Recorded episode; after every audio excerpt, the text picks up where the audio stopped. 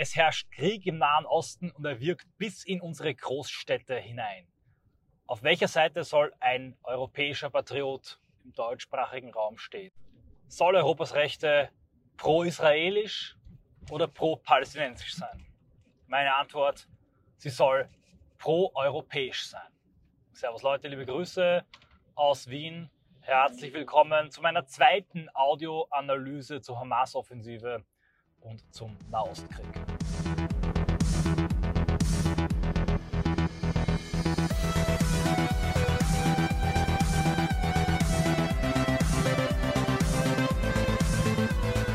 In meiner gestrigen Audioanalyse besprach ich die Causa Prima, das für mich gerade interessanteste und wichtigste, nämlich die Frage, ist das Ganze tatsächlich ein originär palästinensischer Angriff der Hamas oder ist es tatsächlich eine zugelassene Eskalation? In einer weiteren kommenden Audioanalyse werde ich die gesamte geopolitische Lage, das mögliche Interesse vom Iran, die Gefahren des Dritten Weltkriegs besprechen. Heute spreche ich über die Frage der Positionierung eines deutschsprachigen europäischen Identitären und Rechten.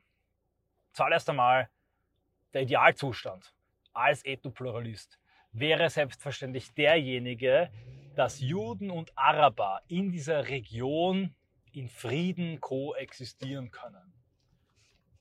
Den identitären Ethnopluralist unterscheidet aber vom linksliberalen Utopisten das Wissen darum, dass dieser Idealzustand in den seltensten Fällen Realität wird und dass es hier oft äh, Unterdrückungszustände, Ordnungen gibt, die nicht ideal sind, die man vielleicht aber auch schlucken akzeptieren muss, weil sie die bestmögliche Annäherung an diesen Zustand sind. Aber der Idealzustand ist klar, Koexistenz in ähm, einer Balance auf Augenhöhe, sodass beide Volksgruppen ihre Identität, ihre Sprache ausleben können.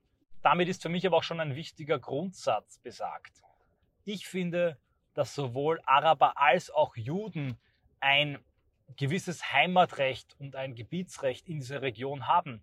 Die Araber, weil sie als ethnische Gruppe seit Ewigkeiten dort leben, weil das ihre Heimat ist, ein arabisches Land, aber auch die Juden, die Israelis, weil auch sie eine sehr, sehr lange historische, biblisch-archaische Tradition mit diesem Land verbindet, weil sie die Gebäude, den Tempelberg etc. aufgebaut haben, ihre Vorfahren und auch immer eine gewisse Präsenz von ihnen dort war.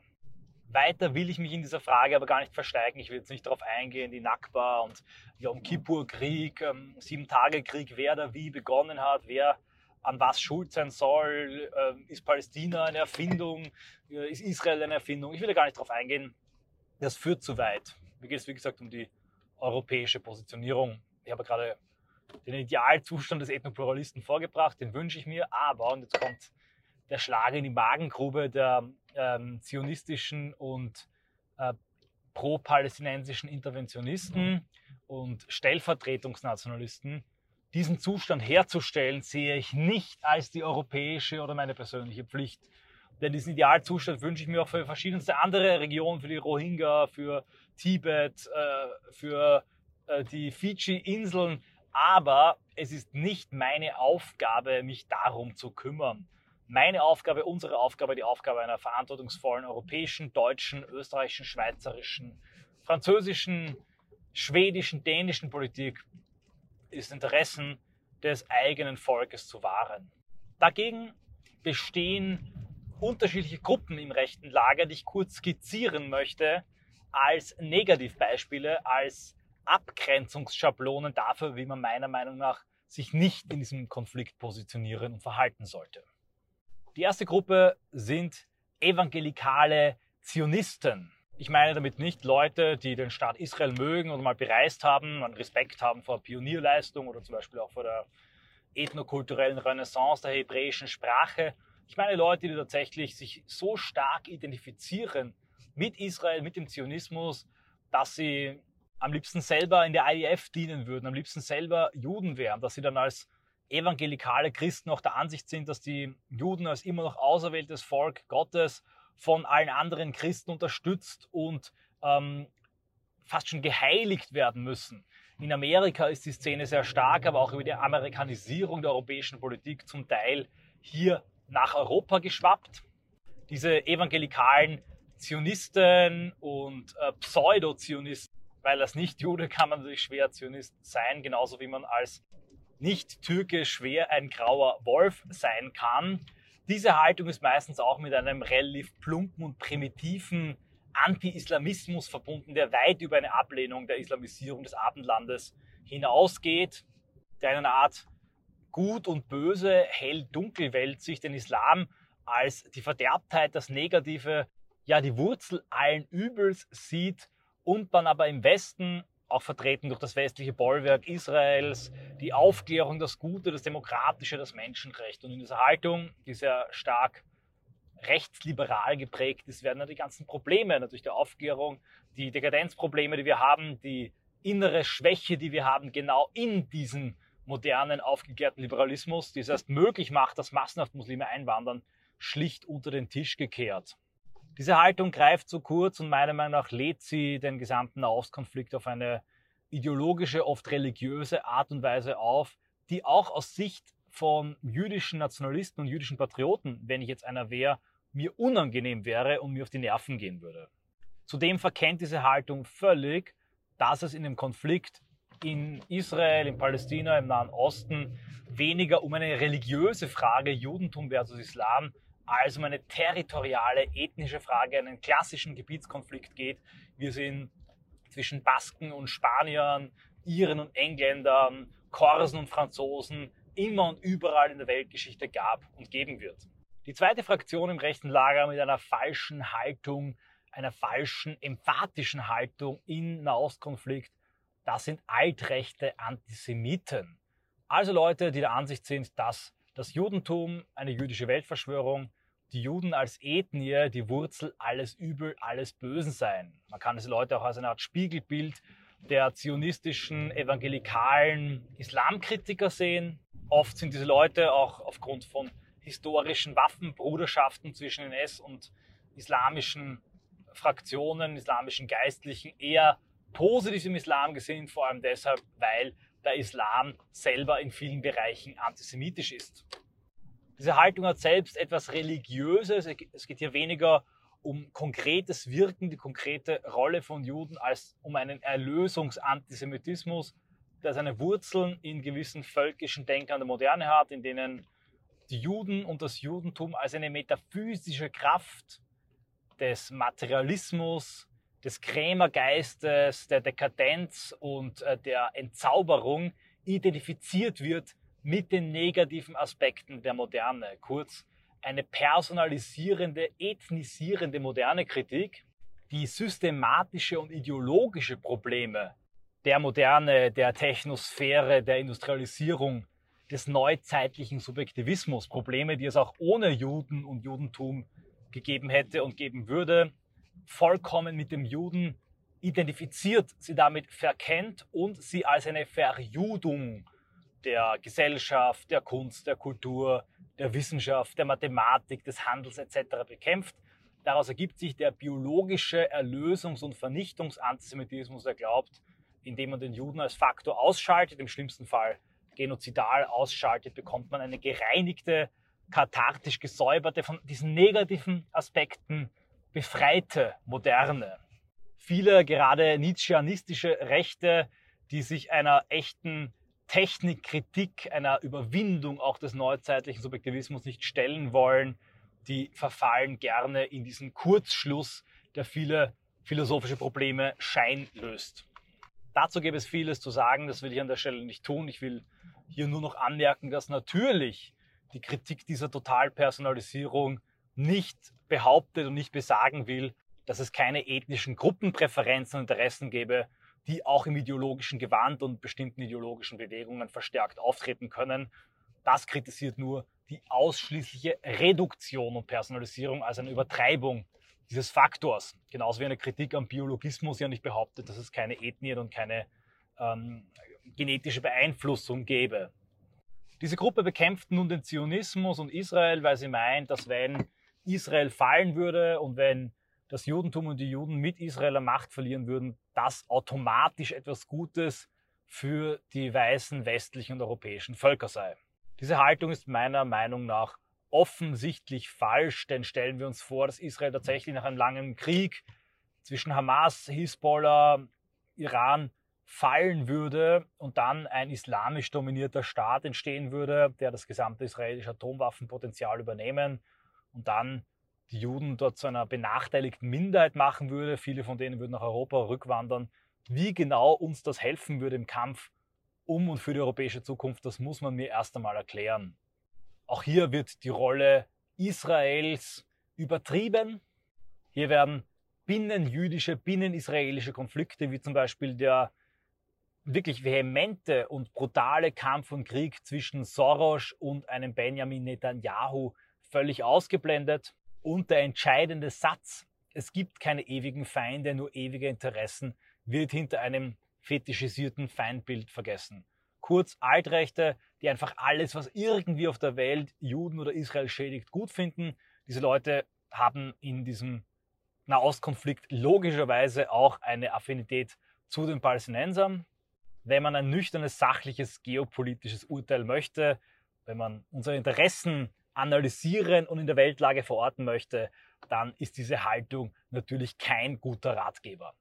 Die nächste Gruppe, und ich schalte jetzt mal den Motor ab, es wird also angenehmer für euch zum Zuhören, denn ich bin am Ziel meiner Reise angekommen. Gleich findet ein Evola-Lesekreis statt. Ist ebenfalls eine kleine, aber durchaus einflussreiche Fraktion im rechten Lager. Ich nenne sie die Schuldkultgeschädigten. Sie meinen, dass wir aufgrund unserer historischen Verantwortung eine moralische Verpflichtung haben, eine bestimmte geopolitische Haltung einzunehmen, vollkommen egal, ob sie unserem Volk hilft oder schadet. Es sind dieselben Leute, die dem Lagerfeld-Zitat folgen und sagen, man kann nicht zugleich äh, von Wiedergutmachung und von nie widersprechen, während man hundertfach Judenfeinde importiert. Sprich, das einzige oder Hauptargument gegen die Islamisierung Europas ist, dass Europa damit ein unsicherer Ort für jüdisches Leben würde. Diese Haltung, getrieben von einer gewissen Konditionierung, ich verweise dazu auf die Folgen und Wirkung der sogenannten Holocaust Education, ist natürlich auch kein guter Ratgeber. Wie jedes andere Volk und jede andere Kultur hat Israel, haben Juden selbstverständlich ein moralisches Eigenrecht, um ihre Interessen und für ihre Interessen zu kämpfen.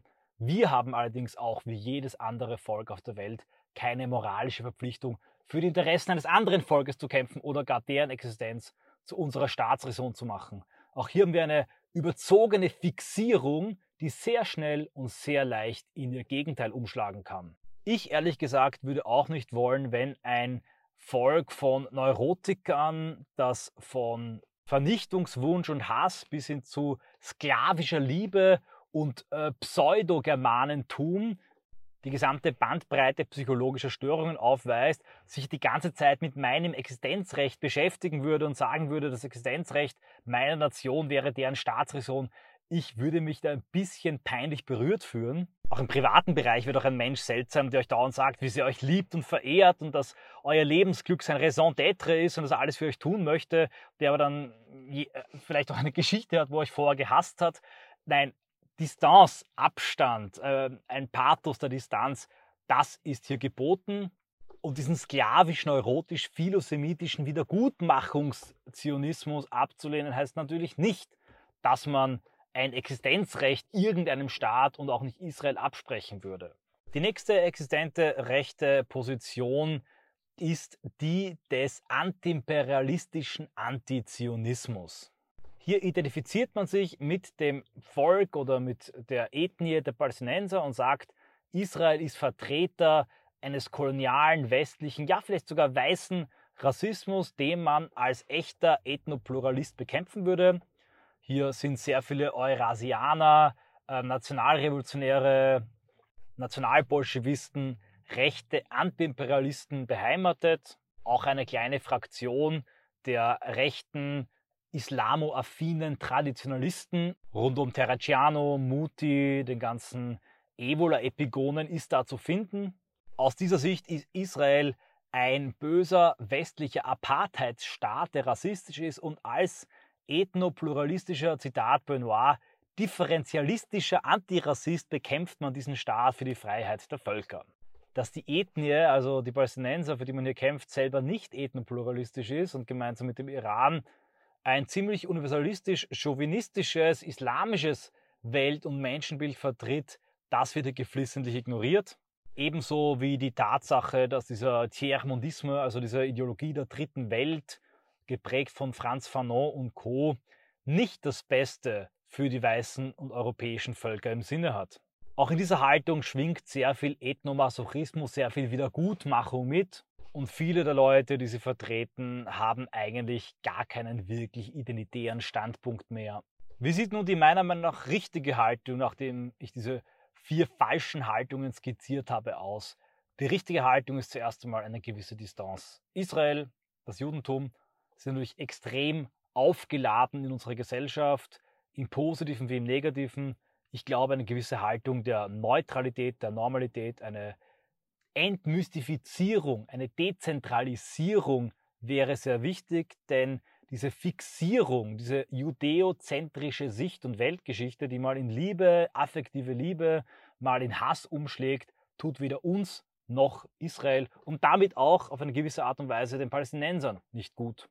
Eine heilsame Frage, die sich jeder selber stellen sollte, egal ob jetzt ähm, in welche Kategorie er da hineinfällt, ist immer wieder, wie würde ich das beurteilen? Ja, würde es mich überhaupt jucken, wenn es in einem anderen Land passiert?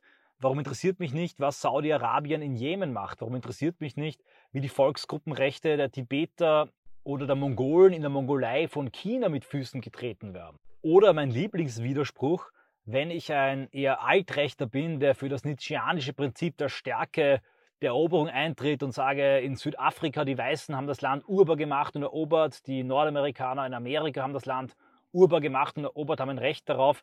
Warum sollen dann die Israelis kein Recht darauf haben, ein Land, in dem sie sogar wirklich einen historischen, biblischen Bezug haben, ebenfalls urbar zu machen und zu erobern? Ihr seht also, wir haben hier zahlreiche innere Widersprüche, weil die genannten vier Kategorien jeweils einen pseudo-identitären, pseudo-machiavellistischen und subjektivistischen Standpunkt mit eigentlich einer universalistischen Moral und Ideologie verbinden. Ich könnte im Detail noch einmal darauf eingehen, allein die Audioanalyse würde sonst im Rahmen gesprengt. Nüchternheit, Sachlichkeit, terroristische, grausame Akte genau dort verurteilen, wo sie auftreten, egal ob von IDF oder von Hamas begangen. Weder die Palästinenser pauschal als Musels und Terroristen noch den Staat Israel pauschal als Terrorstaat delegitimieren und angreifen. Das wäre die komplexe, differenzierte, aber richtige Haltung, die Rechte in der Beurteilung des Nahostkonflikts einnehmen müssen. Das heißt aber auch, dass man diese Beurteilung niemals abschließen kann, sondern in der gesamten Komplexität der Lage immer wieder neu an der täglichen Entwicklung ausrichten muss. Abgesehen davon ist die Haltung am einzigen möglichen greifbaren objektiven Maßstab auszurichten, nämlich was nützt es uns, unserer ethnokulturellen Identität und an einer anderen Ebene auch, wie bringt es unsere äh, Wunschvorstellung einer multipolaren, ethnopluralistischen Welt weiter. Aber hier, da wir uns in einem Überlebenskampf um unser Dasein, um unser Wesen befinden, hat die erste Frage einen überwiegenden Charakter und hier sehe ich in diesem Fall ein wichtiges, lehrendes, abschreckendes Beispiel für Multikulturalismus. Ich sehe auch in dem Hineinwirken des Konflikts, insbesondere in die afroarabischen, islamischen Enklaven und Parallelgesellschaften, wichtige Argumente für Remigration und im inneren Widerspruch des gesamten linksliberalen Israel-affinen philosemitischen Lagers, das auch Schuldkult geschädigt ist, zugleich aber eine Affenliebe zu den importierten afroarabischen islamischen Parallelgesellschaften hat, eine perfekte Möglichkeit, metapolitische Meta zu machen. Sprich, jede Aussage von etablierten Kirchenleuten, Parteileuten, egal aus welcher Partei, aus welchem Kreis, die eine Politik der Remigration, Grenzschließung möglicher macht, die schockiert ist von der mangelnden Integration, vom Antisemitismus, von ähm, der Hamas-Affinität der hier Lebenden, soll aufgegriffen und amplifiziert werden. Das aber können wir nur, wenn wir keine ideologische Fixierung und Voreingenommenheit haben und uns aus abstrakten ideologischen Gründen auf die eine oder andere Seite stellen müssen. Jeder apodiktische, radikale, hypermoralisch aufgeladene Anspruch, jede Positionierung ist zu vermeiden, weil es im rechten Lager zu einer Spaltung führen kann. Wir brauchen keine Spaltung entlang aller äh, geopolitischer Konflikte, wenn das rechte Lager sich im ähm, Armenien-Aserbaidschan-Krieg, im Ukraine-Krieg, im Nahostkrieg in der Frage Tibet-China, in jeder Frage radikal positionieren muss, haben wir am Ende 30 verschiedene rechte Lager aufgespalten, jeweils in die kleinen Interessensgruppen. Das darf nicht passieren, auch und gerade im Nahostkonflikt darf es nicht passieren. Daher ein Mut zur binnenrechten Debatte. Es darf Rechte geben, die eher pro Palästina tendieren. Es darf Rechte geben, die eher pro Israel tendieren. Aus welchen persönlichen Gründen und Affinitäten auch immer.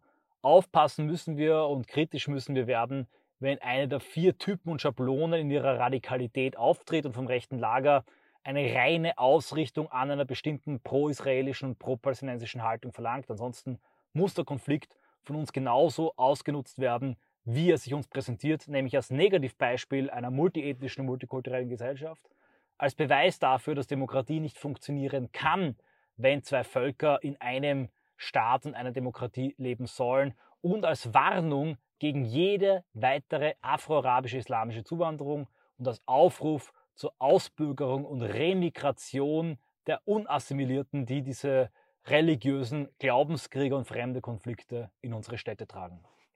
Ich weiß, diese Haltung könnte machiavellistisch erscheinen. Ich weiß, sie bietet keine einfache Generalantwort, keinen Generalschlüssel, kein Panazäum, das auf jede Frage und jede Komplexität eine einzige Antwort hat.